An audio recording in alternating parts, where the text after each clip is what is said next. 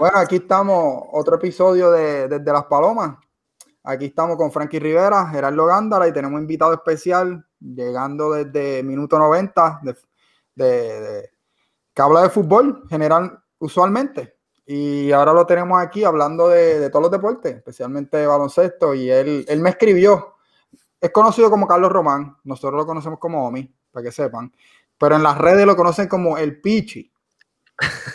Y él me escribió, y él nos escribió y estaba diciendo, mira, yo quiero hablar de NBA, quiero hablar de, mi Phoenix. Va, y ¿qué hicimos? Lo traemos al programa y de eso vamos a empezar. Vamos yo creo que este es el único programa que puede certificar que yo, yo, yo, llevo años con cojones siendo fan de los Phoenix Suns. Porque al final del día siempre va a salir el ridículo que diga, no, este está porque Phoenix está ganando, siempre lo, va a hacer el bandwagon. Pero Ah. a, mí, a, mí, a mí me encanta el básquet. Es mi deporte de, de, de, poder medir el til, de verlo tranquilo en casa. Y, y pues nada, ahora mismo es un plus que, que, Phoenix esté en su apogeo. Así que vamos a ver con dura. Bueno, y no solo, y no solo tú. Certifica eso a Omi para que se sientan mejor los fanáticos. Sí, sí, sí, sí, sí, Sí, pues eh, sí, Omi siempre ha sido un fanático de, de Phoenix. Eh, eh, siempre ha tenido que sufrir Phoenix siendo un equipo mediocre, igual que yo, teniendo que sufrir que los Knicks hayan sido un equipo mediocre, pero, pero lo positivo. Siempre no. ok, de, los últimos 20 años, la mayoría de esos años, Phoenix y los Knicks han sido dos equipos mediocres. Voy a, decir, voy a decir 10. No, no le falte de respeto a Steve Nash. Oh, verdad, Amaristo de Myers, Amaristo de Myers, Steve Nash, esos tiempos de Sean Marion, Joe Johnson, esos tiempos no fueron hace Rayabel, 20 años. Ajá. Estuvieron esos 2000, 2007, 2008, ¿verdad? El tiempo, el, pasa, el, tiempo ha pasado rápido, pero tampoco es como que. Ponerme ya Este. No, yo creo que, que Phoenix, pues, ha, pasado por un periodo asqueroso. Asqueroso. Yo creo que las movidas que ha hecho el dueño. Ah, ah, y yo creo que en esta parte nos podemos identificar un montón con los Knicks. Cuando tú tienes un dueño que realmente lo que le importa es dinero y, no cree en un proceso, pues se ve notable, rápido, que se destruye lo que probablemente quieres hacer. Y, Phoenix, hasta ahora, eh, ha estado malísimo.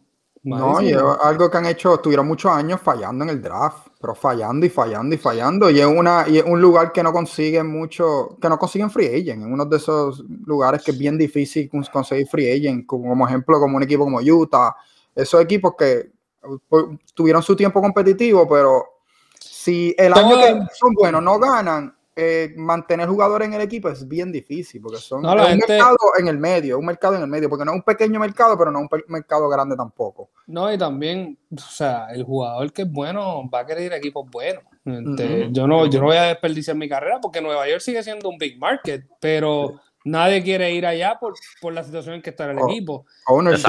Entonces, Phoenix, Phoenix ha sido una franquicia bastante estable a nivel histórico pero en la última década, pues no, no, no lo ha sido. Y, y te, lo, te, lo, juro, yo creo que una de las cosas que yo vi que sabía que el equipo iba para abajo fue cuando Steve Kerr dejó de ser el, el GM, se fue a los Warriors y el equipo no pudo ofrecerle su contrato de, de, entrenador porque él le ofrecieron ser el coach de Phoenix y él lo rechazó ese mismo año que él quería draftear a Steph Curry, pero no se dio. Y pues finalmente se fue para allá y, y luego de eso, pues, pues lo que vino fue bueno, pero, pero ahora que tenemos al God James Jones y la gente tiene bueno, pues, pues por eso te quería, te quería, te quería empezar a decir, so, hemos hablado del pasado y obviamente hablar de, de cuán malo pues ha sido los, eh, Phoenix en los, estos últimos años, pero ¿Cuál para ti han sido las diferencias en el equipo de Phoenix este año? ¿Qué los tiene tercero en el oeste actualmente? Todavía están tercero en el oeste, ¿verdad? Están... segundo, ¿qué, los tiene segundo en el oeste? Segundo, segundo. Mira, e, es, un complemento de muchas cosas y, realmente yo que sigo al equipo, de que todo el tiempo, pues es el equipo que siempre veo. Por ejemplo, el año pasado, antes del Bowl, yo vi que con lo que se estaba haciendo, el objetivo tenía que ser, pues a lo mejor no entrábamos a playoffs, pero había que dar un, puño fuerte en la mesa y decirle, estamos aquí. Y eso, pues, al final fue lo que pasó. Terminando 8-0 en la burbuja, se vio, se vio bien un sistema y eso ha sido las buenas movidas que ha hecho desde arriba James Jones y, el front office tratando de salir de jugadores de contratos que no servían. O sea, cuando hicieron el cambio por Kelly Ubre, que mandaron para Arisa para allá, salieron de Ryan Anderson, fueron cosas que uno no se entendía cómo él conseguía estos jugadores. Y a, y a eso le añades a Monty Williams, que finalmente trajo un sistema de juego, algo que Philly no tenía. O sea, yo iba a la cancha cuando vivía en Arizona y yo a veces lo veía y yo decía, esto no, esto no parece ni un equipo de college, esto parece un equipo de high school. ¿Por qué? Porque tenían tanta juventud que querían deslumbrar y no podían hacer nada. Entonces, llega Monty, crea un sistema y para variar, traen un jugador que Hall of Famer en Chris Paul, que viene a organizar el sistema que ya lo conocía desde que estaban en New Orleans. Así que por eso es que yo me quedo con que es un complemento de muchas cosas. No puedo decir que es o Chris Paul, mira, tienes a Devin Booker, que ya está un poco ya más maduro, lleva cinco años en la liga, ya tiró lo que tenía que tirar. Porque, o sea, yo lo veía que antes lo dejaban y quisiera lo que hiciera, y ahora. Jugaba para números, jugaba más jugaba para números, jugaba para números y para practicar. Para eso están las, franquicias perdedoras. Sí, sí, para dinero. Es como vamos a hacer mis mi números para, hacer dinero, ¿no? Y lo, que yo veo del equipo, lo, que yo veo del equipo ahora es que, como lo montaron, tienen un balance perfecto entre veterano y jugador joven. Pero cuando tú tienes dos tipos como eh, Chris Paul, que es un veterano que ha estado en grandes juegos, no ha llegado a una final, pero sabe ganar. Y que es clutch. Y meten el clutch y el líder es un tipo que, si tiene que, si algo está pasando mal, él va a hablar. Y él si se, se enoja con alguien, lo va a ver. Y traen otro jugador como Jay Crowder, que estuvo en la final el año pasado, que en la cancha no tiene que ser la bestia, no te va, no te va a promediar 15 puntos por juego. Pero, pero, hay muchas hace muchas cosas, las pequeñas cosas que no se ven en las estadísticas, las hace ese hombre. Y se no, y quiere al al mejor jugador también. Sí, eh, eh, él, él, quiere ese challenge. Que el balance de esos jugadores jóvenes y Devin Booker aprender de, de, jugadores como Chris Paul y viene de Andre Ayton, jugar con jugadores como Chris Paul, ayuda un montón. Checate esto lo mejor que tiene Phoenix, eh, o sea, estamos en una era de baloncesto que nos enfocamos en la ofensiva. Tenemos, o sea, un juego que ahora mismo metan menos de 100 puntos, el juego no sirve. O sea, los equipos tienen que meter 120, 110. Lo mejor que tienen los Sons ahora mismo es su defensa.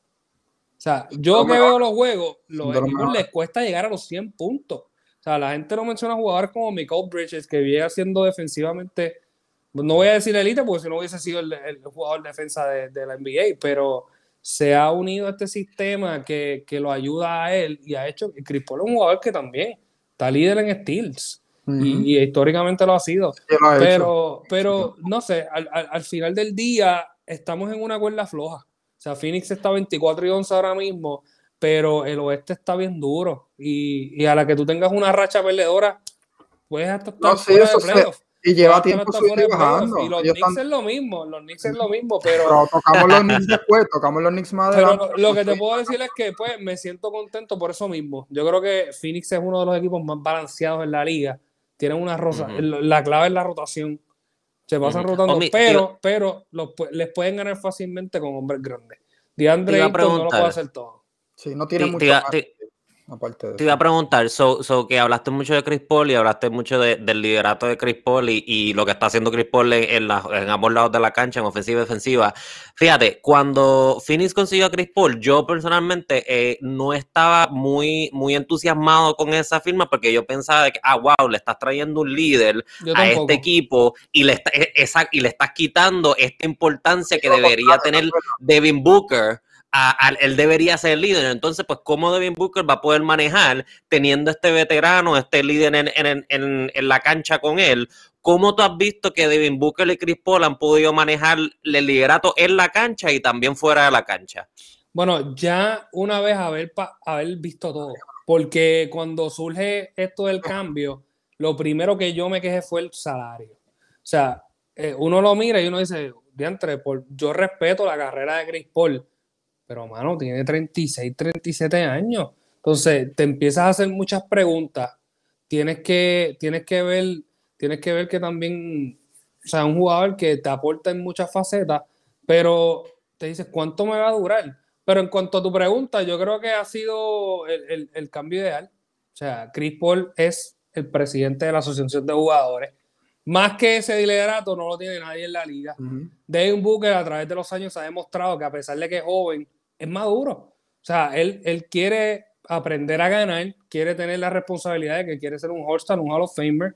Y él lo menciona múltiples veces, desde que Kobe le firmó las tenis y le puso Be Legendary, él se ha tomado en serio esa, esa, esa, vamos a decir, Y otra cosa, y otra cosa, cuando, otra cosa, cuando dicen que Chris Paul no encajaba en este equipo, y tienen que ver el, momento de la carrera de Chris Paul ahora mismo. Él no está en un momento de que él, no está buscando ser el, el, el jugador primordial en la ofensiva. Él no está buscando promediar 25, 25 puntos por juego, 20 puntos por juego como era en su, en su, en su prime. Él no está buscando eso. Él tener a Devin Booker al lado, para él está súper, está, hecho. y, Devin Booker también. Devin Booker, Devin Booker tuvo, tuvo el error, bueno, digo yo, por los coaches que tuvo, de que muchas veces lo estaban impulsando a hacer point guard. Porque a, a todo cojón querían que él creara la jugada y realmente una posición bien Él no puede hacer eso, pierde habilidad, pierde habilidad. Entonces, Chris Paul facilita tanto porque ahora se tiene que enfocar en el catch and shoot. O sea, puedes ver las estadísticas. Yo no soy pro estadística, no lo soy. Siempre pienso que es un. no sabía que había. yo, yo, pienso, yo pienso que las estadísticas son un complemento a lo que puede hacer un jugador. Pero lo que digo es que el porciento de tiro de él ha mejorado un montón porque ahora sabe ubicarse en la cancha, puede tirar mejores tiros, ni tan siquiera tirarlo, sino pasarla. Y la efectividad de Booker pues ha subido un montón. Tiene fuerza, tiene fuerza menos, no tiene que fuerza mucho menos, fuerza mucho menos. y yo creo que también, yo creo que también el tener un centro atlético en DeAndre Ayton ayuda un montón. O sea, hemos visto que a través de la carrera de Chris Paul siempre le gusta jugar con los centros. O sea, lo hizo muy bien con Blake Griffin, lo hizo con DeAndre Jordan en los Clippers, así que... Con Tyson Chandler en New Orleans. Este por, ¿por qué no? ¿Por qué no con Ayton? Yo creo que pues ahí está, por eso es que digo, Phoenix eh, está duro, pero a la misma vez, si tú quieres, si tú quieres ganarle rápido, su debilidad es la parte de los grandes. O sea, ahora Darío Saric volvió de la lesión, está Kaminsky, pero no son tan pocos jugadores que tú puedas decir, yo cuento contigo en la pintura. La cosa que recuerda que los playoffs se, se convierten en un juego bajito. Los, playoffs se convierten, hoy en día el NBA no, no juegas con un, si tienes un centro de siete pies en cancha, es un Nikola Jokic, es un tipo atlético. Es un tipo que está, ajá, es un tipo atlético que, te, que puede guardiar fuera de la pintura y tira la bola de, de, media distancia, o si tiene el triple, puede tirar el triple solo, que te abre la cancha. Centros de estos que no, no te tiran la bola, eso no, no existe. Tienen, yo creo que tienen las piezas para jugar, porque tú puedes jugar, tú puedes irte con un cuadro hasta con Saric en la 5, depende contra quién estés jugando. Por eso, por eso a veces quiero tocar un poco en el, en el oeste un equipo como Utah, que, que mucha gente como que subestima a un equipo así, porque todo el mundo habla, ah, no, que Lake, que Lake, que Lake, que el Clipper. Pero la, que primero se cura Anthony Davis, que para mí está más lesionado de lo que es. La importancia de un jugador como Rudy Gobert en esta liga, que no, él no, él no estira la cancha en ofensiva, pero defensivamente hace una diferencia tan enorme y es tan eficiente bajo el aro cuando porque él mete la bola bajo el aro y es tan eficiente metiéndola. Que eso es uno de los equipos que hay que mirar. Pero los demás equipos no tienen, ningún otro equipo tiene un jugador así. Eh, Anthony Davis, pues, es, como que el anormal que, es como que, se, abre la cancha. Se juega, bajito. Mira Boston. Boston apenas tiene un centro porque puede tenerlo. Pero es que si va a tener un hombre grande, un grande, que sea atlético. Si no, no lo tenga. Mira los problemas que tiene New Orleans con Steven Adams. O sea, ahí tiene Exacto, sí. sí, y jugadores, eh, y, y, ese, yo creo que ese es el excelente ejemplo. Jugadores como Steven Adams sí son efectivos para ciertas cosas, pero mayormente el juego los ha pasado, o sea, el juego los ha dejado atrás y si tú no puedes ser un hombre grande que puedes tirar la cancha, puede ayudar el spacing, puede también manejar la bola, tú tienes que ser increíblemente elite eh, reboteando defensivamente, ¿sabes? Y hay ciertos jugadores, por ejemplo, lo que acabas de decir, lo de Steve Adams, a estas alturas de su carrera, él ya no es elite en esas ciertas cosas y entonces pues se vuelve un daño para lo, para lo ofensivo y la defensiva en, un equipo, ¿verdad? No, y yo, entiendo, y yo entiendo que en el baloncesto por lo menos es a ritmo. O sea, si tu equipo va a 100 millas por hora, tú tienes que tener a todos los jugadores. Y yo me acuerdo en este momento cuando Chuck estuvo en Phoenix, que ya estaba casi al final de su carrera. Phoenix siempre fue un juego que fue de fast break. de tirar el triple. Pero, ¿dónde estaba Chuck? No podía bajar la cancha. Entonces, el centro tiene que ser igual o más rápido que los, que los otros jugadores. Pero yo voy a decir algo controversial aquí. Y ya porque estaba, y, yo creo que es el momento perfecto para decirlo, porque hemos hablado de Ayton y de Phoenix. Yo no me arrepiento de que Phoenix. yo no me arrepiento de que Phoenix haya elegido a DeAndre Ayton por encima de Doncic. Yo no esperaba esto. Ah, no, yo no pensaba que la conversación iba a ir en esta dirección. claro que te arrepientes. 100%. ¿Tú sabes qué iba a hacer con esto, ¿verdad? No me arrepiento, no me arrepiento. Tú sabes qué iba a hacer, estaba en minuto 15, tú sabes qué yo voy a hacer con esto. Este va a ser el clip del episodio. Yo no me arrepiento de que Phoenix. Eh, claro, yo ah, acepto que Luka Doncic ahora mismo va con rumbo a ser un Hall of Famer al final de su carrera. Pero ah. hay muchos factores que yo como, como iba a decir jugador de Phoenix, como, como fanático de Phoenix, yo lo veo, yo digo, hay cosas que me hacen sentido. O sea, por ejemplo, en el momento del draft donde estaba Igor Kokoshkov, un, un, un, técnico, un entrenador que ni podía hablar bien inglés, la comunicación no llegaba, era la crítica de todos los jugadores. Fue el entrenador de él con Eslovenia cuando ganaron la, la Euro. Entonces, era obvio que él iba a draftearlo, pero la franquicia no quería porque al final del día Igor se iba a ir. Ahora, Dane Booker estaba en una posición. No a, a, a Doncic por esa razón, o no lo drafteaba. Escucha, a Omi justificándolo, justificándolo, tratando de defenderlo, tratando de defenderlo. Peor, peor, hoy mismo sería ser fanático de Sacramento Kings, y tú lo sabes. No, no, pues claro, pero, es diferente, pero vamos a continuar, continúa con tu punto. Digo lo del entrenador, Booker, yo que viví en Arizona, Booker es la franquicia, Booker es la franquicia, y Booker es este tipo de jugador que, aunque no lo vean, él necesita la atención. Él necesita ese espectáculo porque Phoenix sabe que una sola movida mala se va. Y aún así, con todo el momento que estamos teniendo, pues a mí no me extrañaría que en su momento se vaya. Yo siempre digo que él va a terminar en Lakers o en Boston, en un equipo de estos. Pero si, si lo podemos aguantar por lo menos 10 temporadas, pues para mí va a, ser, va a, ser, un beneficio. O los Knicks están bien, pero lo que digo es que yo todavía, aunque esto sea bien 2K o lo que sea, yo, yo no creo que en cuestión de química se iba a poder unir Doncic y Booker. Creo que iba a haber, ese, iba a haber, iba a haber ese problema. Fíjate, ok, pero, ok, pero ¿qué tal esto? ¿Qué tal esto? ¿Qué tal si te presento eh, eh, que el management de Phoenix tuviese esta visión trascendental de que, wow, de que Luca va a ser un, un, Hall of Famer y tenemos que draftear a Luca y que se draftean a Luca y, y sé que te va a doler, pero cambias a Devin Booker. Dios mío. Tú no puedes, pero fíjate, ahí yo estoy de acuerdo con Omi en el sentido de que yo creo, yo creo que Devin Booker y Luca. El punto aquí no es cuántas estrellas tú necesitas más de una estrella para ganar un campeonato. pero, no la misma. No es el mismo skill set. no es el mismo jugador. Le voy a hacer la pregunta para nada. Pero es que para nada esta pregunta. Ok, ok. Esto es sencillo. Día del draft. Vamos a decir que es el día del draft.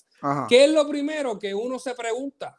¿Cómo va a ser ese jugador? Nadie sabía, por más que le estuviese matando en el Real Madrid desde los 16 años. eso es verdad. La gente siempre estaba diciendo, no, es que, oye, Phoenix ha tenido una historia de coger europeo y todos salieran malos. El, claro, Doncic es Doncic, pero lo estamos viendo ya porque lleva tres años en la liga. MVP de la Euroliga a los 18 años el skill set de Como que, dime cuando tú, Frankie me dice dime que tú, ¿qué opinaba la mayoría de los medios en Estados Unidos sobre Luka Doncic? Tenía miedo, claro, todo el mundo tenía, miedo, claro. Que si el tipo iba a ser no y no tenía la habilidad. No era eso, el miedo era, el miedo mayor era que él haya llegado a su pick ya. Porque no era un tipo muy atlético, muy rápido. El mismo que tenía todo el mundo. Es verdad, es verdad. Y yo, y, y, y oh, claro, yo, no estoy, yo, no estoy, diciendo que esto es mejor que Doncic. Jamás, No, pero, pero eh, el, punto, el punto de que, ok, eh, lo, me, me, alegro que llegaste a paz. Lo que pasa es que yo sé que eso, va a ser una pregunta, va a ser una pregunta que siempre, siempre mira, yo, la gente no lo sabe, yo fui a la cancha el día del draft cuando cogieron a Ayton estuvo ahí, el primero que habló fue James Jones, que en ese momento estaba de interino. Tú querías a, Doncic, ¿verdad? Yo quería cualquiera de los dos. Yo dije, esto es un win-win, a mí no me importa, yo estaba bien. O sea, ese es el punto. Era Ayton, o era, si cogían a uno que no fue, si cogían a Bagley, ahí, sí yo te, ahí sí yo te decía, adiós. Oye, al final del día, vamos a hablar claro, será esta temporada, pero ahora mismo Phoenix está segundo y Dallas está suelta de abajo, noveno. Está octavo, está octavo ahora mismo, está en octavo. Okay.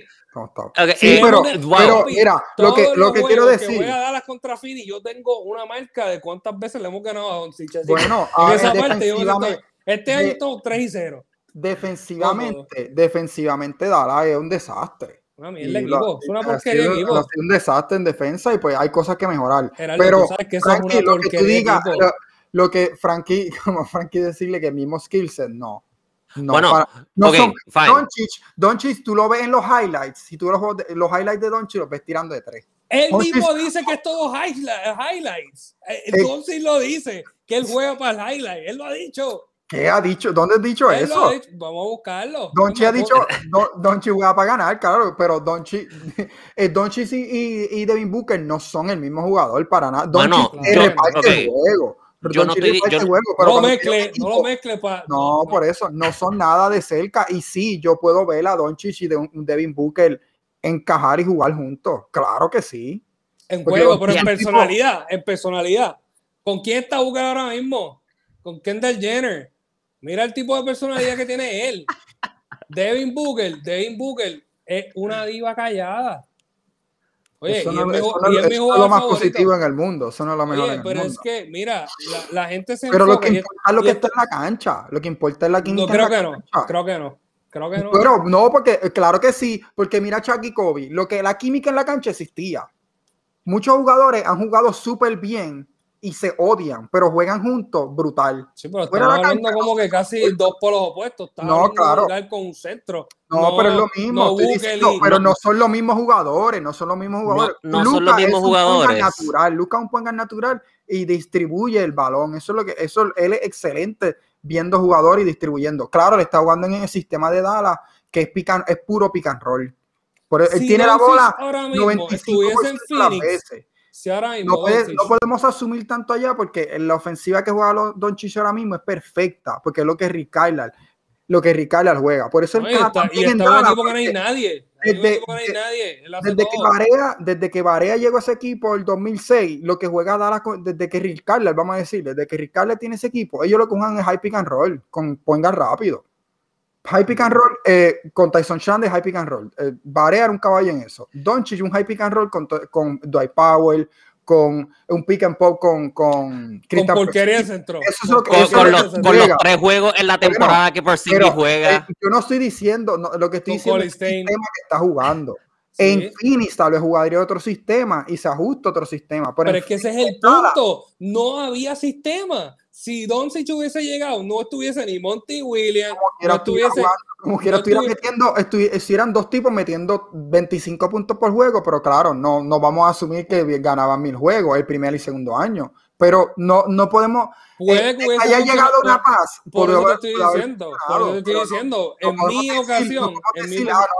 no, no, en mi posición era un win-win. O Ayton o Doncic final, el primero que gana un campeonato, el primero que gana un campeonato, ahí te contestará la pregunta. Sí, no. Ninguno. Sí, no.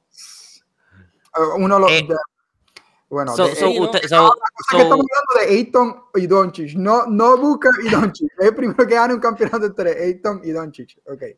Bueno, eh, bueno, pero, bueno, la liga, la liga, la liga, no va a ser por Ayton. Eso es lo que va a decir. Y si Doncic, es una de las caras de la liga. A mí no me extrañaría que la arreglen el, el, el, Si Doncic gana un campeonato, es por Doncic. Va a ser la mayor, la, razón mayor. Si Ayton gana un campeonato, no va a ser por Ayton.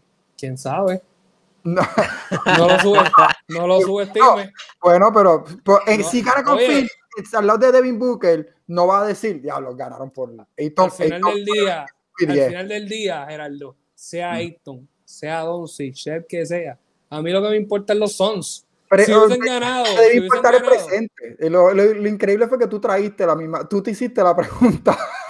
Oye, pero es que yo no me arrepiento. Yo no, me arrepiento. Está bien, llegaste a paz. O sea, yo no me arrepiento. Que sí hayan estos días que yo odian Trayton, como que por lo menos juega agresivo o haz algo. O sea, eso es lo que le falta a él.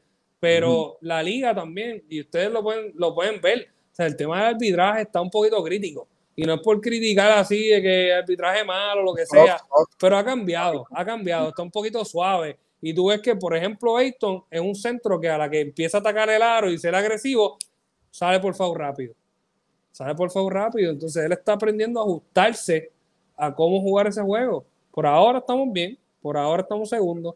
¿Cuánto dure esto? No lo sé. Pero los juegos que hemos perdido ha sido por bien poco también. Así que un buen equipo, buen coach, bien dirigido, un buen equipo. Eh, bueno, pues Frankie, último punto de Fini, si tiene algún punto. No, está hablando ahí, ok. Eh, ¿Cómo fue? ¿Tienes algún último punto para de hablar de Fini? Bueno, no, el, punto que quería hacer era que, que yo, yo tú, tú, usted, tú piensas, Gerardo, en particular, que tú pensas que Devin Booker y Luca iban a encajar más o menos como CJ McCollum y, y, y Damian Lillard, algo así. Bueno, no tan, el Lillard no es un distribuidor a, a lo Luca. Luca es un distribuidor mucho más elite. Lillard es un, ah, point scorer completamente. Pero ambos necesitan la bola. Claro, la, claro. Pero Luca. A, eso es lo que me refiero. Luca, sabe repartir mejor que lo que okay.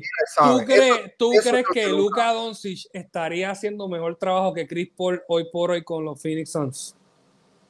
Es posible, claro. Es más joven, grande. Más joven, grande. No, la defensa, pues no te voy a decir que iban a, estar en uno.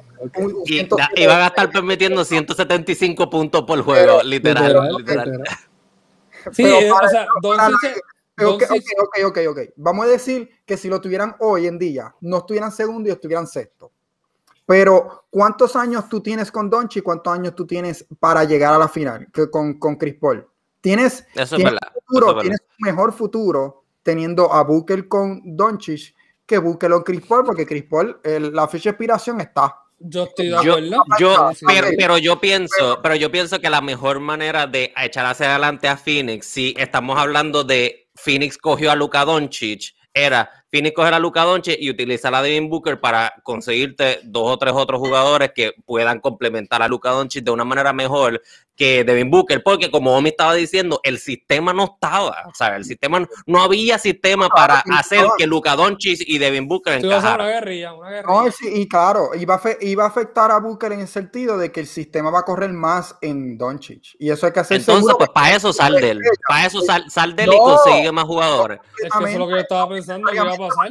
Con varias, estrellas, con varias estrellas que tú ganas campeonato. Tú no puedes dejar a, Lucas solo. Dalas porque trajo a, por Singing. Un experimento a ver si traemos otra estrella para tratar de ganar. Sí, Lucas forma, do, mínimo dos super estrellas lo que necesitas para ganar un campeonato. Con uno, tú sales de Booker y te quedas con Doncic y traes tres veteranos que noten la bola.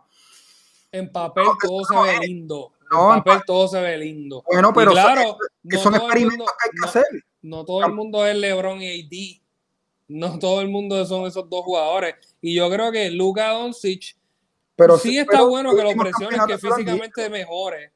Él sigue siendo, está bien y es joven, lo que tiene son 22 años, o sea, es ridículo. Pero yo creo que si sigue jugando 40 minutos, no busca ayuda inmediata, el jugador se puede escrachar. Pero y a mí me encanta Doncic. Y el tipo es, por mí, que haga lo que sea que gane todos los campeonatos posibles. Pero los jugadores hay que llevarlos bien. lo mismo, la misma queja con Booker. Ah, no, Booker no le buscan ayuda, que si esto, ya le buscaron ayuda. Ahora haz algo. Eh, Dallas está en una mala posición de buscar jugadores ahora mismo. bueno, eh, Dallas tiene el mismo problema que lo que tiene Phoenix buscando free agent. Lo, mismo, son dos franquicias en el mismo tier. buscando free agent de alto calibre, de, de, calibre de All-Star. Son dos franquicias que están en el mismo tier, que será ser complicado con, convencer un superestrella a firmar en free agency. Porque el equipo es malo. Todos, sabemos.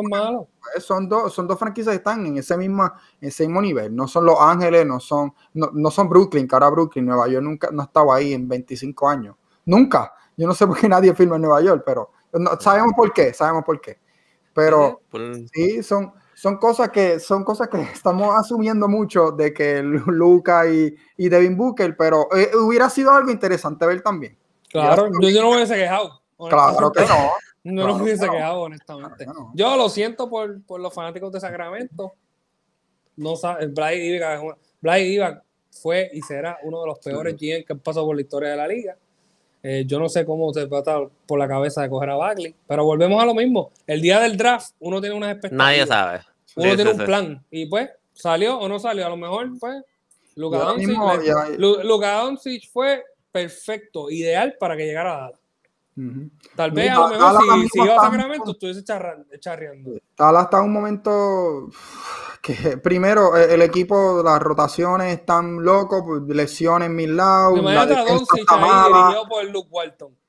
Y eso es lo, eso es lo que. No, sobra. No, el Doncic siempre iba a ser. El Doncic, yo lo. Doncic sabe ser, ha sido un profesional desde los 16 años y eso es lo que lo hace diferente a muchos de esos rookies. Porque el tipo sabe, sabe cómo entrenar, sabe cómo prepararse y sabe cómo lucir. Que eso es algo que él no importa qué equipo iba a caer, él personalmente iba a lucir. No, que él, dice, él ha dicho que, que, si hubiera terminado en Atlanta. Si, hubiera, si hubiera terminado en Atlanta, claro, son menos juegos también, por eso es una de las cosas. la intensidad de defensa no es la misma. Sí, tú estás, cuando tú juegas 82 juegos en una temporada, no todos los juegos tú estás jugando el nivel más alto en defensa. Cuando llega a los playoffs, tuviste cómo pasó los playoffs el año pasado. Dada jugó, defensivamente jugaron mejor. Y pues son cosas que cambian. Depende del juego y la intensidad, pero Dallas tiene problemas. Sí, pues, para acabar este tema, yo sí puedo decir que pues ahora mismo, después de tres años, ver a Doncic noche tras noche, es el paquete completo. Él es el equipo. Él te hace todo. Él te coge todos los rebotes, él te, te hace todas las asistencias, te mete todos los triples. no necesitas más nada. Mira, Dallas. Dallas tiene un equipo average. Tienen jugadores, pero no están haciendo. Tienen un, tienen un roster bueno, pero no están, no, no están Yo no considero que sean buenos. No, a, mí no, a, mí no me, a mí no me convence mucho tampoco, ¿verdad? Tienen un roster bueno. No, La cosa es que en defensa no sé. Es que por y me ha decepcionado bien exagerado. bueno, bueno, Cuando me engancha, la decepción, eh, eh, yo esperaba más, especialmente en, la, en el lado defensivo. Como que no eh, protege nada. No yo no esperaba nada de él. o sea, yo soy GM, yo no lo cojo nunca. El tipo está lesionado todo el tiempo. Sí. Pero cuando, Tienes, cuando, tú tienes un tipo como Mike Cuban, Mike Cuban toma riesgo, porque él sabe, él sabe lo difícil que es conseguir jugadores free agent, va a tomar un riesgo, que es un riesgo de que si funciona, eres, un, eres un genio. Si no funciona, pues él, él es un tipo, mira, no funciona, paso la página, consigo otro, él toma riesgo, que eso es lo bueno de tener un owner como Mike Cuban. Por eso es millonario. Ajá. Hay muchos equipos que no toman esos riesgos, la mayoría de los equipos. Ah. Exacto. Pues. Eh, pero eh, hablando equipos relacionados por Singis y equipos que están primero en la liga en eficiencia defensiva, eh, los New York Knicks, eh, ahora cuartos en el oeste, en el, en el este, lo están haciendo con defensa, como esperábamos que ah, iba a ser con Tom Thibodeau. Tom Thibodeau los tiene primero en eficiencia defensiva, están permitiendo nada más 104 puntos por juego. Eh, tienen, ¿sabes? Tienen una variedad de jugadores pero Son la, peor, la segunda peor de ofensiva en la liga. Hey, espérate, espérate. vamos, a hablar de, lo positivo primero. vamos a hablar de lo positivo primero. Es lo increíble, es lo increíble ese equipo, es increíble. Mira, cuando tú tienes jugadores tan jóvenes que lo que quieren es ir parado tú tienes que hacerle crear responsabilidades. Y Tom Thibodeau se dio cuenta de que la primera tiene que ser defender. Bueno, eso, es su trabajo, eso, es lo, eso es lo de él. Él sabe que ellos van a meter, o sea, los jugadores de esta generación. Él no está metiéndola. Pero, es Pero Tom Thibodeau es un coach defensivo. Está en un proceso de cambio. Toda está en un proceso de cambio. Mira, ahora mismo los Knicks han salido un montón de jugadores y ahora finalmente tienen un grupo que ahora sí van a ir sacando poquito a poco para añadir. Yo no creo que de aquí a cinco años el equipo vaya a cambiar por completo. Ya por lo menos tienes figuras, tienes a tu RJ Barrett, tienes a Julius Randle, Mitchell Robinson es bueno. Ahora, mismo, ahora, mismo, el most improved of the year es Julius Randle. Bueno, bueno a decir, ok, so Julius Randle está promediando 23 puntos por juego, su career high. Está promediando, está promediando 10 rebotes por juego, su career high. Pero la diferencia del juego de Julius Randle este año a los años pasados, exactamente el triple. Está tirando 40% del triple. En sus últimos 5 años en la liga estaba tirando 27% del triple. O sea, estamos hablando de 13% de, de mejoría en su triple. Estuvo trabajando en el triple en el off-season, pero él tirar 40%, eso era algo que nadie se esperaba. Y eso es algo que ha cambiado, ha cambiado el panorama del de, el equipo de, de, los Knicks, porque al menos tienen una persona, un jugador que ellos corren todo a través de él. Es malo porque por el otro, porque ofensivamente, como Omi estaba diciendo y como Gerardo estaba diciendo, no hay más nada, ¿sabes? Eh, por ejemplo, tiene, tienen a RJ Barrett, RJ Barrett está promediando, está, fine, 16, 16 puntos por juego, pero no está todavía. demasiado inconsistente. Eh, no, tienen, no tienen otro resultado, otra persona que le dé resultados consistentemente en la ofensiva y eso es cuando, cuando Julius Randle no está en la cancha, son literalmente uno de los peores equipos históricos en, en ofensiva. O sea, so, so, tienen nada más una dimensión. Ahora bien, considerando que históricamente los Knicks han sido un equipo tan, tan al garete y tan mal, mal manejado, Tom Thibodeau, lo, lo, bueno que ha traído este equipo es que ha traído un adulto, ha traído un profesional que, mira, ok, nosotros no somos el equipo más talentoso, pero vamos a hacer una cosa bien, vamos a defender. Vamos, a, vamos a fajarnos, vamos a, a, tener una estructura defensiva que nos puede mantener en juego y nos mantiene eh, eh, eh, en, el, en el medio del, del East Race, tú sabes. Y, mira, otra, y otra cosa, ellos se han beneficiado mucho de, de su schedule malo. Ellos han jugado con la mayoría de los porcentajes de, los, de equipos bajo 500 pero hay que darle crédito que están ganando a equipos malos y están haciendo lo que tienen que hacer. Son los que te hacen bajar el récord muchas veces. Y yo creo que no lo, no lo hemos dicho, pero al igual que Phoenix, yo creo que estos dos equipos, el factor de no ver público les ha ayudado un montón. Porque, por ejemplo, si tú ves a los New York Knicks, bueno, tú vas al Madison Square Garden y yo me imagino que eso es tiradera al equipo porque no ganaban. Bueno, ah, pero ahora mismo, si tuviera público, si hubiera público ahora mismo con este equipo, porque están ganando. Porque, están ganando, pero es después de ganar. Es después de haber ganado. Después de haber ganado, ahora mismo lo, ayuda. A principio, pues como que mira, no hay presión, nadie nos está gritando, pues está bien, entiendo Exacto. Por eso yo creo que hay muchos equipos que, mira Charlotte, Charlotte está teniendo una buena temporada. Ahora que la Melo está, está, está haciendo el point regular, se ha visto que, que, ha mejorado el equipo. Y el no haber público cambia por completo el juego, porque hay jugadores que dependen del público. O sea, ellos trabajan bajo el hype, saben cómo bregar con la presión. O sea, eso cambia por completo. Ahora mismo se va un juego a lo último, un último tiro, la presión jamás va a ser la misma. O sea, no, tiene, no estás jugando a away, tienes el equipo encima tuyo, a, los fanáticos encima tuyo gritándote cuánta cosa. No, ahora no.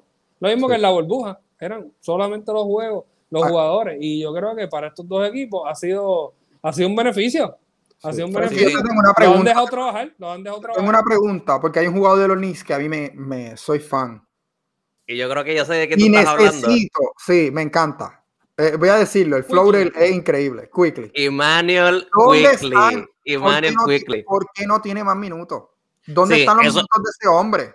yo no entiendo porque está jugando 20 minutos por juego. Él pues debería estar jugando 30. Él debería estar jugando 30. Estábamos hablando de los lados positivos de Tom Thibodeau, ¿verdad? Eh, eh, la defensa, Cuando estructura. Rose, yo dije, ¿qué tú estás haciendo? Pues yo voy a dar mi perspectiva, dile tú. Pero deja, deja que Frankie, de, de, pensando como G. Sí, vamos a ver qué te Mira, Vamos a ver. Mira, Emmanuel Quickly, Emmanuel está cuarto en rookies en puntos. Está eh, tirando ocho triples por juego. Eh, eh, con, la, el poquito, la, poquita cantidad de tiempo que le dan a, Emmanuel Quickly en la cancha. Más aún, él está primero en rookies tirando tiros libres. Él está demostrando una, una intelectualidad de veterana de poder llegar a la línea de tiro libre y estar tirando 93% de tiro libre. Él, tuvo, él ha tenido juegos recientemente donde no ha tirado bien del campo, pero ha podido contribuir eh, eh, metiendo 8 de sus 9 tiros libres que, que, está tirando. está demostrando no solo poder meter el triple consistentemente, no tener miedo en tirar el triple siendo rookie, sino, pero también está buscando otras formas de ofensivamente eh, eh, eh, impactar el juego. Pero eso es uno de los muchos problemas que Tom tiene. Entre, entre las cosas que Tom pues, no ha cambiado. no, no le gusta utilizar a los rookies. no ha, no ha desarrollado un sistema ofensivo como, como, como, hemos visto. O sea, la ofensiva de ellos no, no es nada espectacular. Y tercero, y una de las cosas que más me preocupa, él está jugando sus jugadores eh, el, el, el, starting lineup es el starting lineup con más minutos en la liga. Julius Randle es el jugador en la liga que tiene más minutos. O sea, está, está haciendo lo mismo que ha hecho toda su carrera. Está, está, eh, running their, their, players to the ground. You know, los está cansando y eso es una de las cosas que me preocupa cuando vengamos a la segunda parte de la temporada, que la segunda parte de la temporada los Knicks van a tener uno de los schedules más difíciles de la liga, incluyendo múltiples juegos con los Lakers, múltiples juegos con los Suns, múltiples juegos con los, con los Clippers. Esas son las ciertas cosas que... que Esas son las... Sí, sí, sí. Esas son las cosas que me preocupan de, que el equipo sí ha mejorado y ha, eh, ha demostrado un nivel de, profesionalismo que, los Knicks no habían demostrado en los últimos 5, 10 eh, años pero pues me preocupa que Tom Thibodeau y los issues que Tom Thibodeau ha tenido en su carrera no los ha podido manejar y no ha podido evolucionar y lo sigue repitiendo, exactamente. Sí, sí, sí. Y a, lo que para transicionar al punto de Omi, eh, el problema contra a, a Derrick Rose le estás quitando minutos a Alfred Payton, le estás quitando minutos a Reggie Bullock, le estás quitando minutos a Emmanuel Quickly, pero por otro lado, Derrick Rose es el único point guard natural que tiene el equipo. Porque, porque el Emmanuel, Quickly no es un ball handler, es un, more shooter. Eh, cuando Emmanuel Quickly está jugando en la cancha, el point guard que, que está corriendo la ofensiva es Julius Randle, no es Emmanuel Quickly. So, eh, eh, yo, y ahora, yendo a tu punto, Omi, yo entiendo por qué lo trajeron, aunque yo no estoy de acuerdo con que trajeran a, a Derrick Rose. Bueno, yo lo que tengo que ver aquí son ciertas cosas. En, por lo menos la posición más floja que ha tenido los Knicks es el shooting guard. ¿Por qué? Porque AJ Barrett. Ah, sí, porque es que AJ Barrett el año pasado empezó como shooting guard, después lo ponían en more forward, ahora se ha quedado fijo en more forward. Pero tú tienes dos jugadores que son promedio. Tienes a Alex Burks, Exacto. que seleccionó, y tienes a Reggie Bullock, que nunca ha estado consistentemente en un equipo de NBA, y es la clara.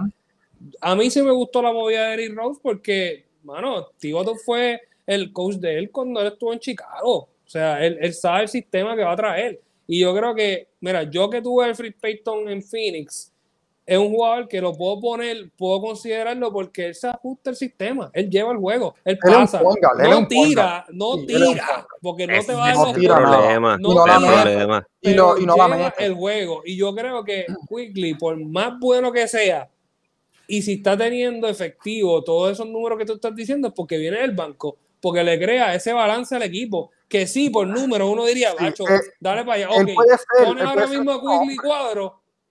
¿Qué tienes en el banco? Los no, Knicks no tienen muchas opciones. No tiene que hacer cuadro. Eh, lo, lo, que, lo que yo le decía a Frankie es los minutos. Porque él está viniendo y mira, hubo un juego. 20 minutos, pienso que es muy poco para lo bien que Contra Indiana te jugó 13 minutos y anotó 10 puntos. ¿Cómo tú, no, ¿cómo tú no le das más minutos a un hombre que realmente te ha demostrado que es tu sexto hombre? Bueno, pues volviendo a lo. No significa jugar 20 minutos, tú puedes jugar 30. Porque en crunch time pues no, hay, no hay confianza, no hay confianza. exactamente. Lo, lo, más... en los minutos que le está dando es como que jugó 13 hoy, mañana te juega 22. Ah, después te jugó 30. Ah, no, y el juego, el juego después jugó 10. ¿Qué rayo está pasando? Pero Omi, lo que tú dices, lo que tú dices de la confianza, lo que tú dices de la confianza es eso, y específicamente es la, la, falta de confianza que él le tiene en el lado defensivo, porque pues, volviendo a Tom Thibodeau, Tom Thibodeau está, está tan concentrado en lo que está pasando en el lado defensivo, que pues si tiene un jugador como... Saliendo, le está saliendo. Eh, le, está saliendo, pero, pero sí, pero le está saliendo por ahora, le está saliendo por ahora. O sea, y, y, ese, y ese es el problema que, que pues, a un jugador como Emmanuel Quickly sería bueno darle mejor tiempo, pero, pero, o, mucho más tiempo en la no mucho más tiempo, pero dos o tres minutos más para que pueda caer en ese ritmo consistentemente. Pero, Yo pienso que todavía no.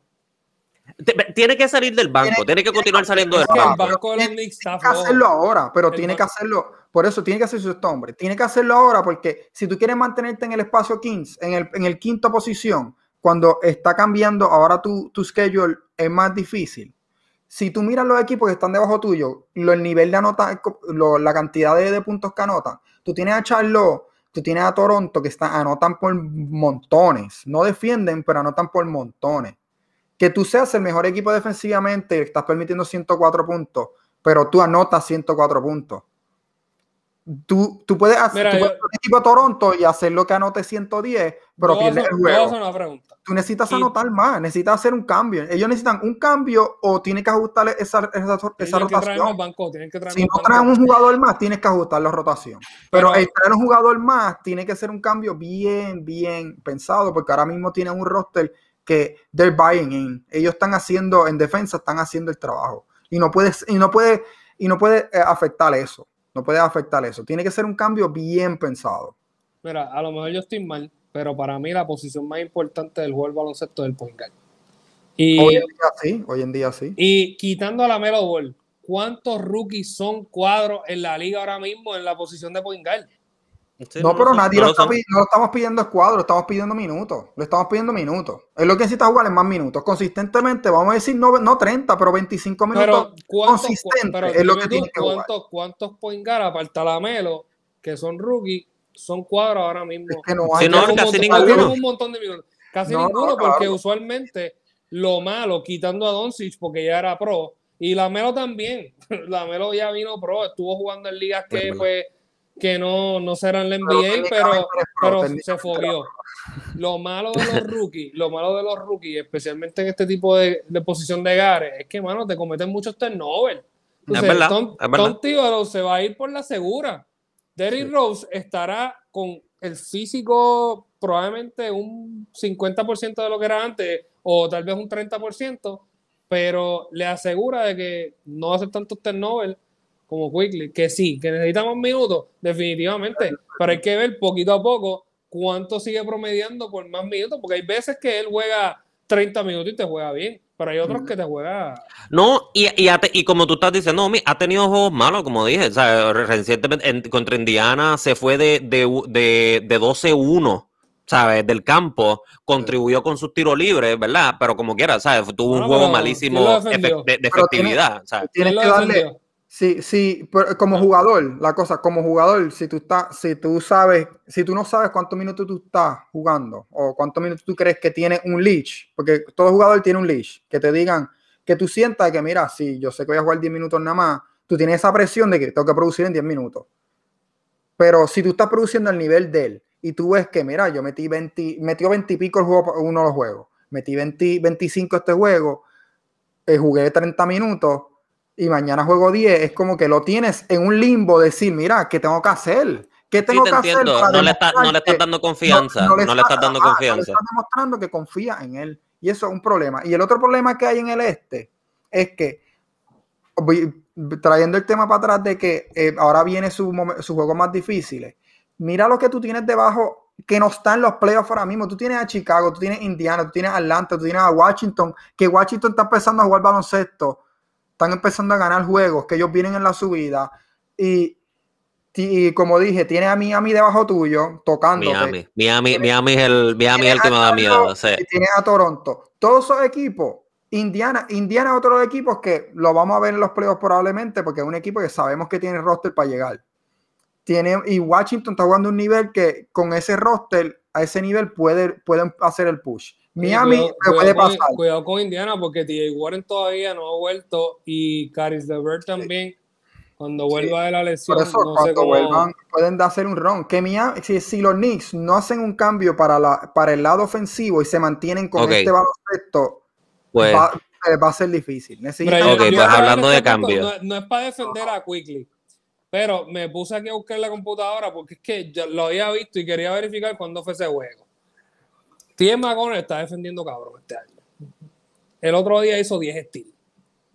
Y ah, yo creo que también hay veces que uno dice, mano, está bien, jugó mal, pero ¿quién lo perdió? Exacto.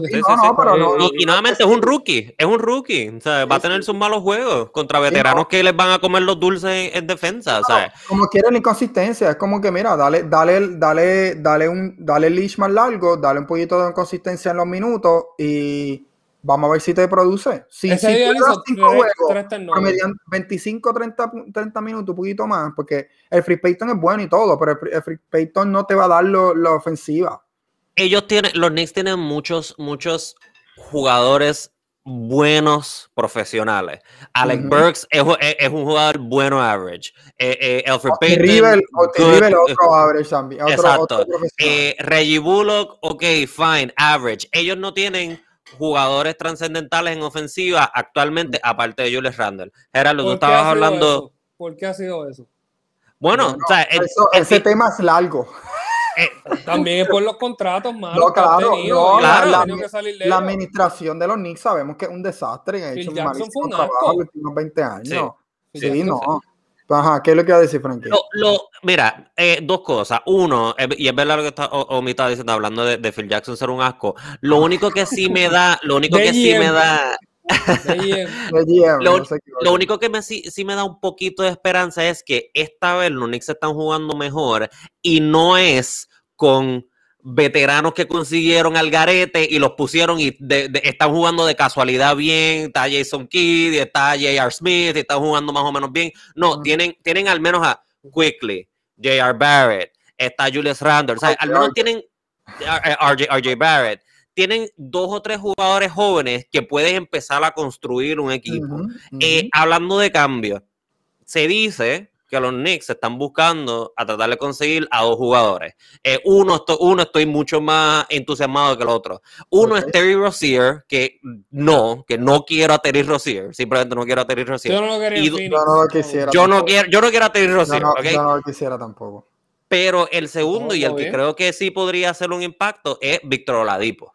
Ese es el que, que podría. Rozier. Yo, yo no prefiero a Rocío. Yo prefiero a, a La cosa es que Oladipo habla mucho. Yo siempre, yo siempre voy a, Oladipo habla el factor de, de lesiones. Yo creo que el jugador que tiene que, un jugador que debería Pero Oladipo los Knicks, que, que no, no creo que pase porque son rivales en el este, es a Kyle Lowry. O sea, si los Knicks pueden conseguir ese con no va a pasar, pero. Ellos han hablado mucho de cambio. Ellos han hablado mucho de cambio. Y lo bueno, lo bueno, Mira, y yo creo que en un cambio así se puede ir quickly. Aunque no, ese es el problema. Yo no saca, ese es el problema. Mira, no es un chamaquito. Por eso, pero. Kailari, para que tú quieras un vete. No, sí, Kailari está en los 34, 35, fácil. Tú no necesitas un Kyle No, yo no, yo no me iría No, por eso. Pero por sí, eso, yo.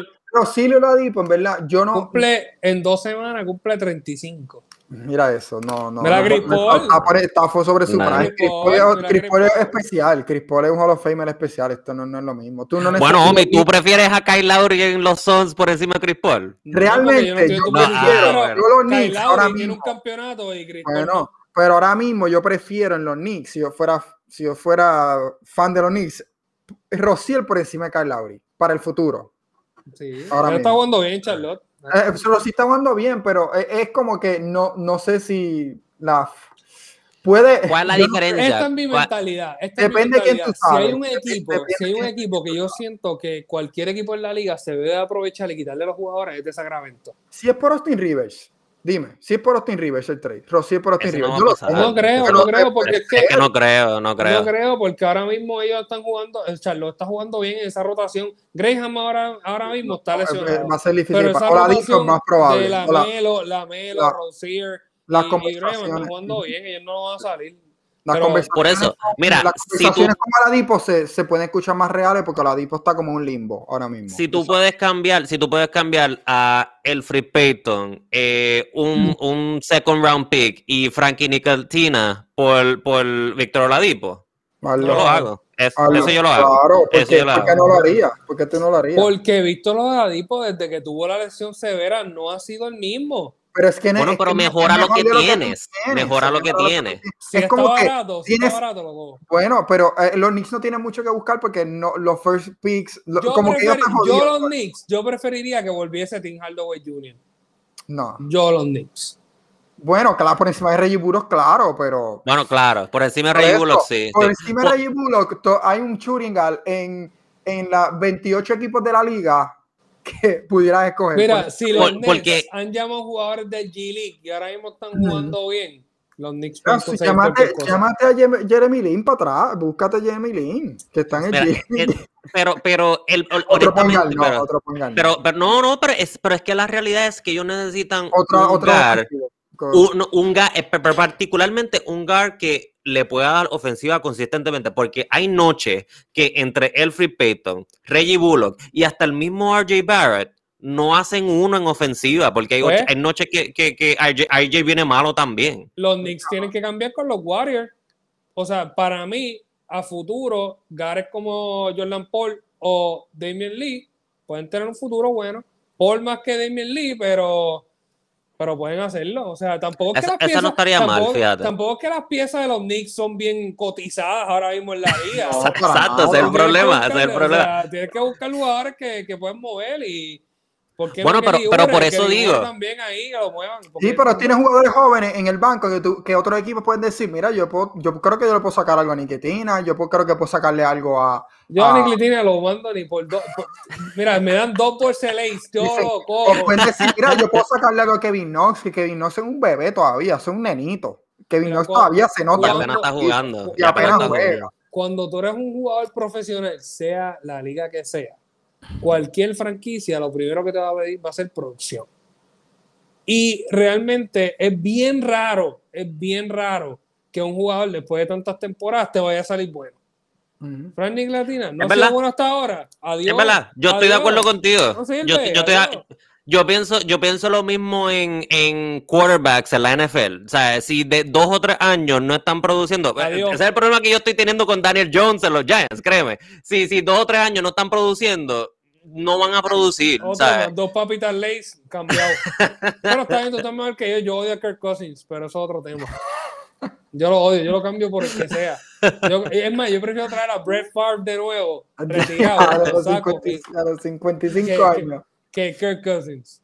Obligado. Es más, espero que sea free agent Tom Brady cuando tenga 50 años y lo firmo por encima de Kirk Cousins. O- ok, mira, eh, que eh, yo no sé cuánto tiempo llevamos, pero para Vamos, terminar, el, el- tema de, vamos a terminar el tema de básquet.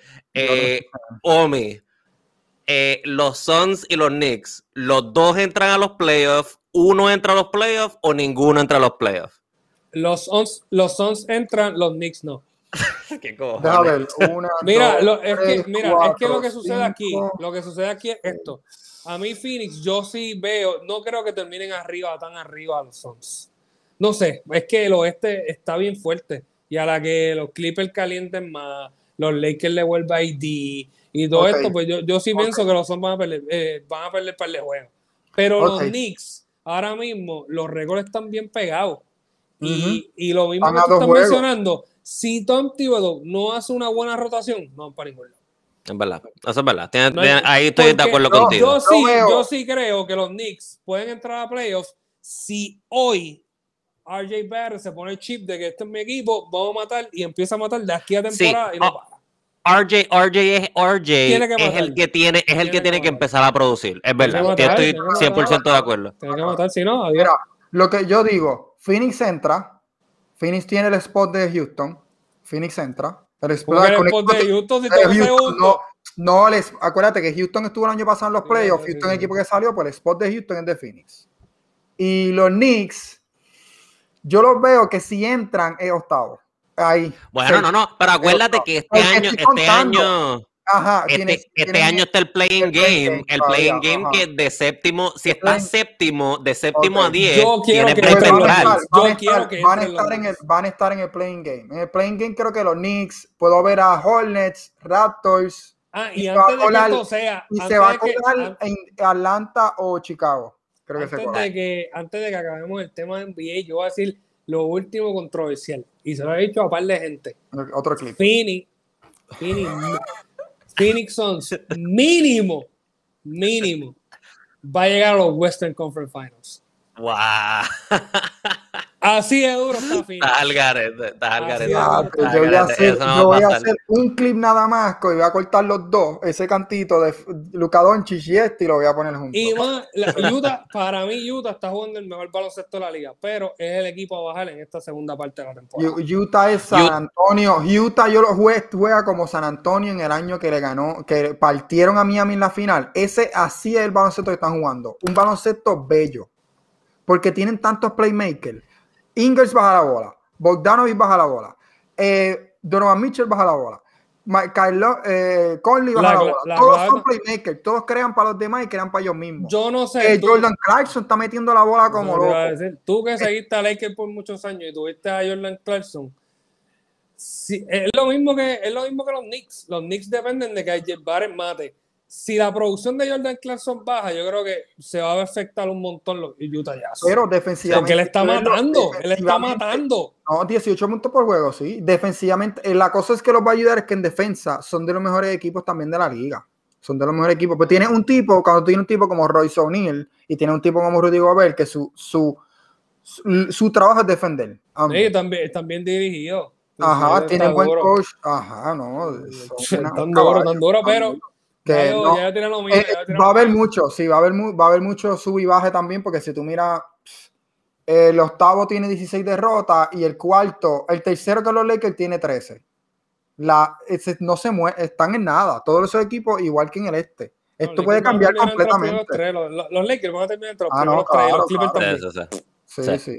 Bueno, pues vamos, eh, vamos, ya llevamos una hora, pero vamos a estirar un poquito para hablarle. Frankie tiene. 15 minutitos, 15 minutitos de, de, Premier League, porque no, no, Omi no podía venir y yo no podía no preguntarle de ciertas cosas de la Premier League. Sí, porque, ya que tenemos el Pichi, el Pichi, cuando el fútbol es el Pichi. El, el fútbol, tenemos el Pichi de minuto 90 hablando NBA, hay que hablar de fútbol. De alguna manera hay que traer fútbol. Mira, ok, Pichi. Eh, tú sabes que a mí, eh, eh, yo nunca seguí el fútbol cuando chamaquito, eso era más tuyo y más de Gerardo. Eh, en los últimos dos años, yo he empezado a seguir. Nunca tarde, nunca tarde. No, nunca es tarde, nunca es tarde. No, y me encanta, déjame decirte que me encanta la, la, la Premier y todas las semanas los juegos son importantes. me he hecho fanático de Chelsea Football Club. Eh, eh, ok, está bien, fine, fine, fine, fine. Te entiendo, te entiendo tu frustración, pero dame un break, dame un break. Y empezó a seguir la Premier cuando el COVID empezó, cuando no hay fanáticos. Eh, eh, es lo más brutal. Empezó a ser, empezó a ser fanático del fútbol en la Premier cuando no hay fanáticos. Continúa. Oh, no, ok, ok. Está brutal. Y más con fanáticos va a voy a, voy a decir mi opinión del fanatismo, pero dale, dale, pero Eh, eh, entre varias cosas que te, eh, entre varias cosas que te quería preguntar, uno, eh, el, Man City. Man City está 11 puntos arriba del segundo lugar Man U, aunque perdieron hoy 2 eh, a 0 contra Man United, con 11 juegos que quedan en, el, en, la temporada. ¿Alguien coge a Man City? No. No hay ningún chance. ningún chance. Nadie. Nadie. Ninguno. El equipo, el equipo, el equipo ya Pep Guardiola es un, es, un es un, técnico de sistema. En la primera temporada le costó. y ya después se hizo historia. O sea, él tiene récord de, de más victorias en la Premier, tiene récord de, de, de, más, de más goles en la Premier. Ahora mismo son los menos goleados. Y, y ya él encontró porque él es, él es, un, él es un entrenador de ligas. Y ya el equipo está en una transición que está buscando cómo poder lograr finalmente ganar la Champions League.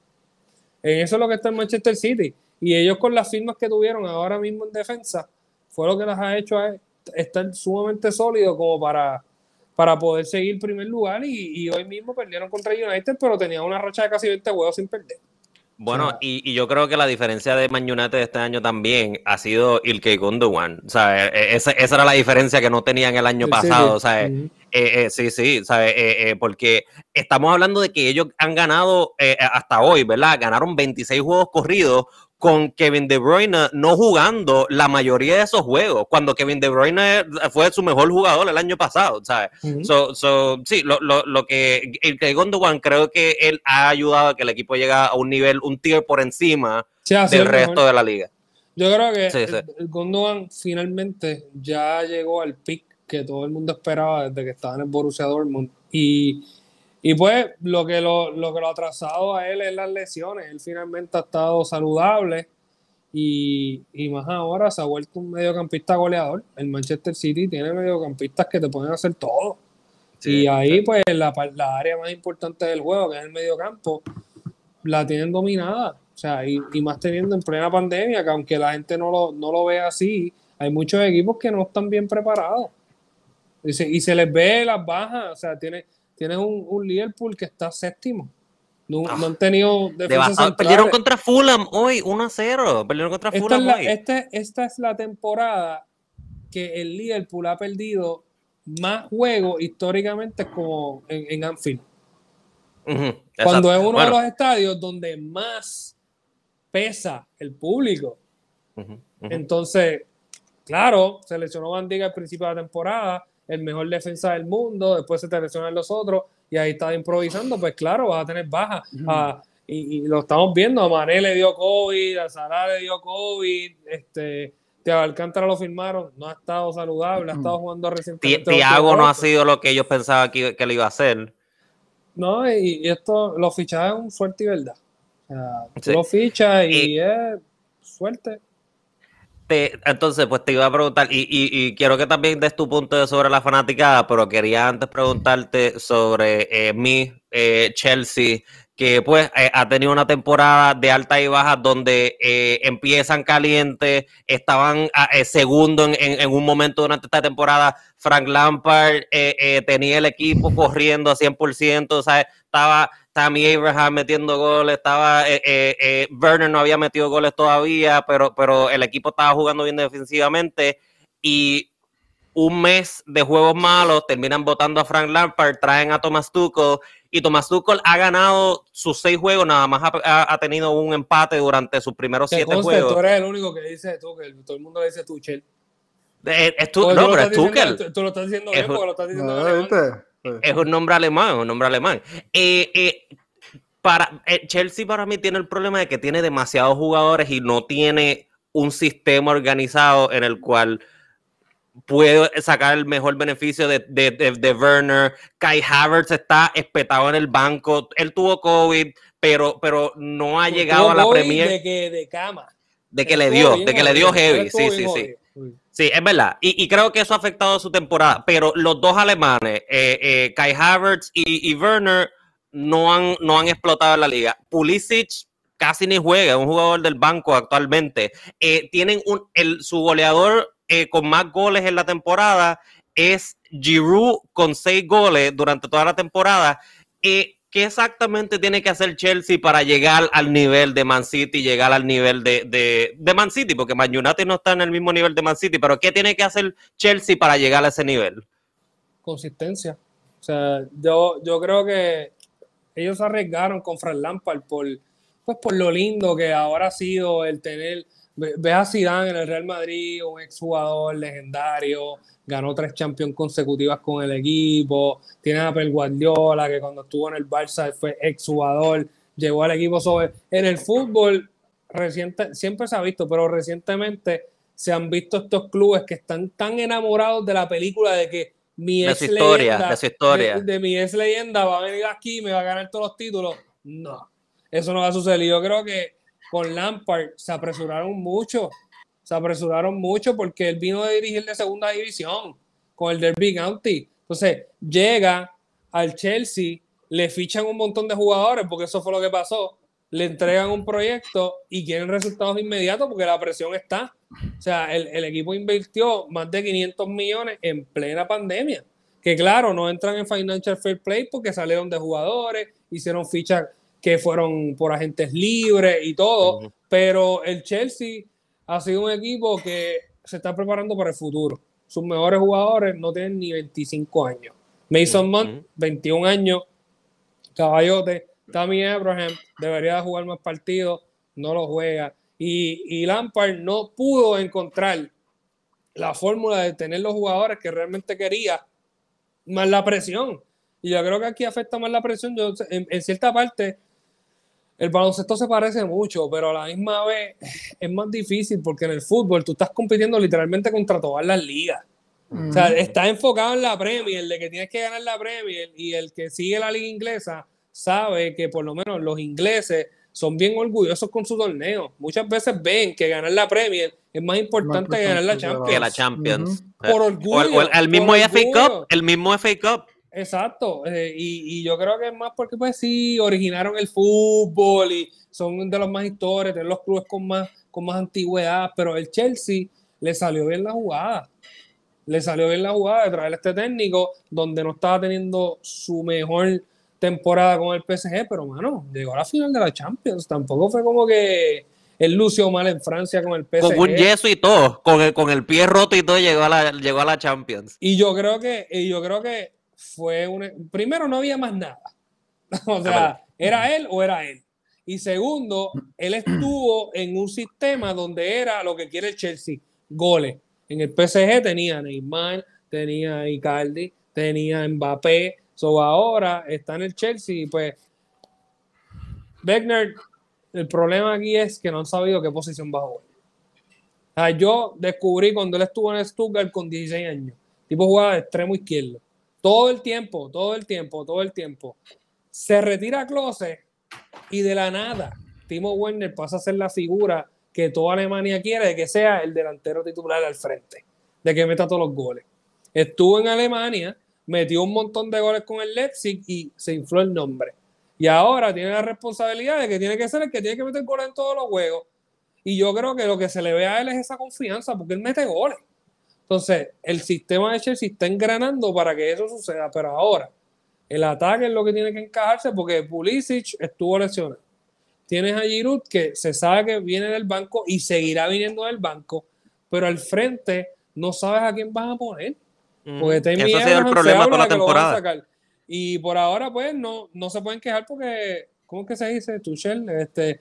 Tuchel, Tuchel. Tuchel, pues Tuchel ahora mismo está invicto. O sea, Chelsea vino, Chelsea vino, Lampard cogido del equipo en el peor momento. y, añadiendo a esto, pues Kepa, que es el, portero ahora mismo del banco, pues él tuvo problemas con técnicos anteriores. Fue el portero más pagado en toda la Premier. Lo ponen titular, el tipo no sirve, baja confianza, se fue con España, le caen goles. Llega un momento en donde nadie lo quería. Peleó con Lampard y todo, y fichan a un portero random de la liga francesa, que es Mendy y hasta ahora ha salido el portero de ellos. ¿Del año?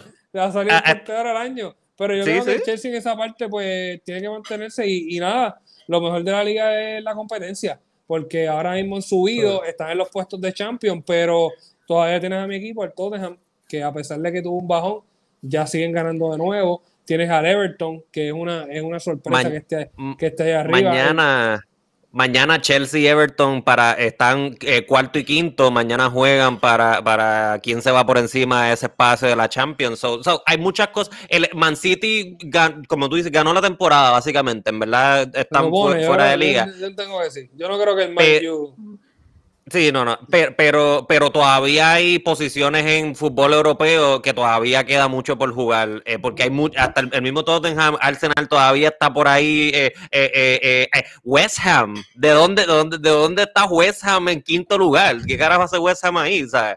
Yo creo que ahí también lo mismo que en el básquet afecta al público. O sea, hay, hay equipos que... En Inglaterra me imagino que sí. Mira, hay un equipo que el Aston Villa tenido una excelente temporada. posiblemente si siguen ganando se pueden meter a Europa. Y es como que son equipos que tú esperas que estén en el descenso. Que no es, como que no, no, no los ven ni tan cerca de estar en Europa, pero el, el West Ham pues ha fichado jugadores en estas últimas temporadas, eh, les ha salido y, y no sé, a veces, a veces es, suerte.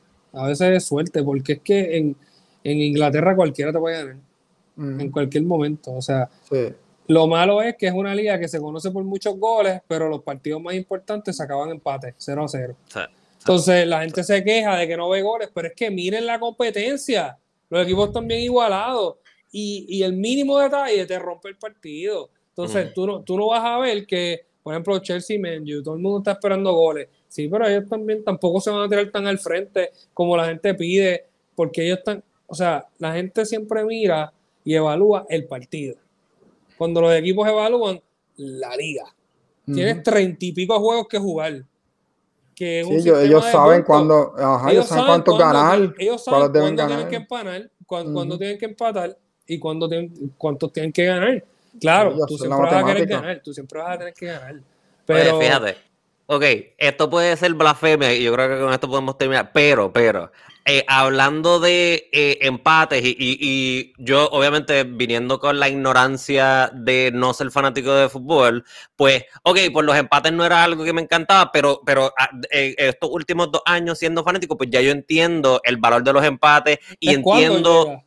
Claro, cuando llega, y, no solo eso, ¿sabes? Un empate que se siente como ganar, un empate que se siente como perder, ¿sabes? So, entiendo ese valor. Ahora bien, tengo una, una manera de arreglar ciertas cosas en estos juegos aburridos de 0 a 0, eh, como este juego de, de, Chelsea, Chelsea y, y, Man ¿Qué tal? ¿Qué tal si hay una enmienda a las reglas de la liga y que sí, los empates, todos los empates se le da un punto a cada equipo, excepto los empates que son 0 a 0. Si un empate es 0 a 0, no hay puntos para nadie. Ya.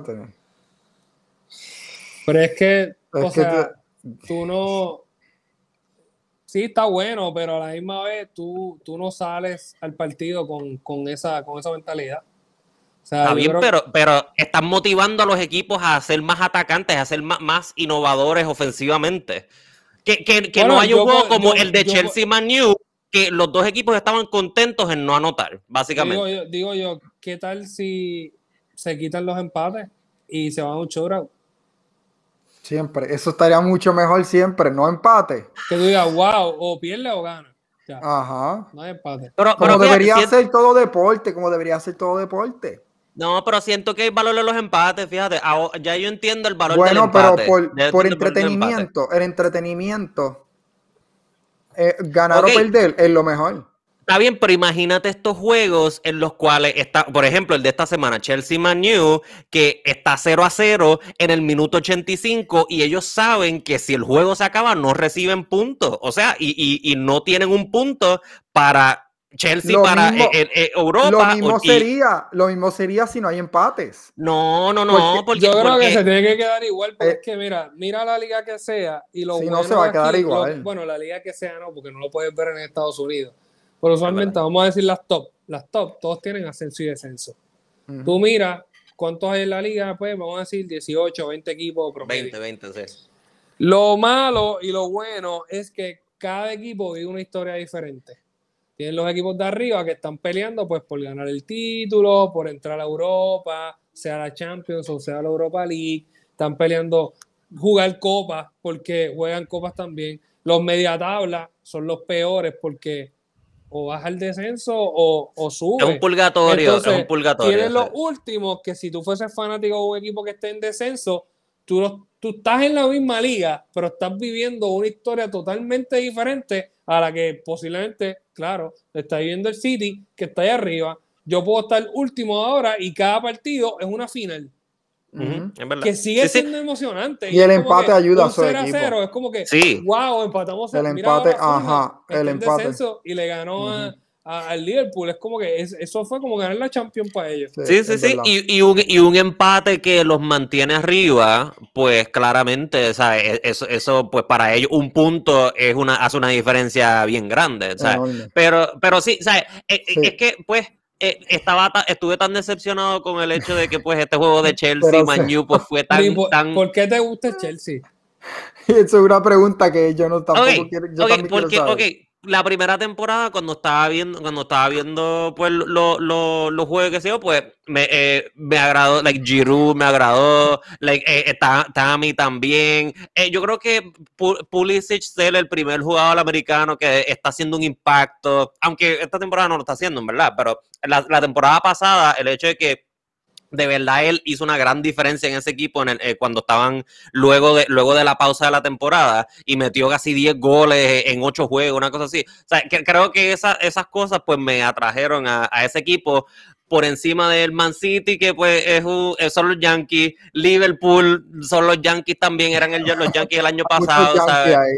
Eh, los Chelsea también son otros Yankees. Esos son otros Yankees. Es verdad. Pero yo sé. Yo, antes, De, antes de cerrar esto, yo creo que. ¿Qué Boston de qué? No, no, Yankees. En este caso, ah, el Liverpool sería, el, sería Boston, que los dueños son, son dueños del Liverpool también. Pero yo lo que tenía que añadir aquí era la parte de fanatismo. Y esto yo creo que cuenta en cualquier deporte. Nunca hay un tiempo en específico en el que tú vas a decir, ok, yo soy fanático de X equipo.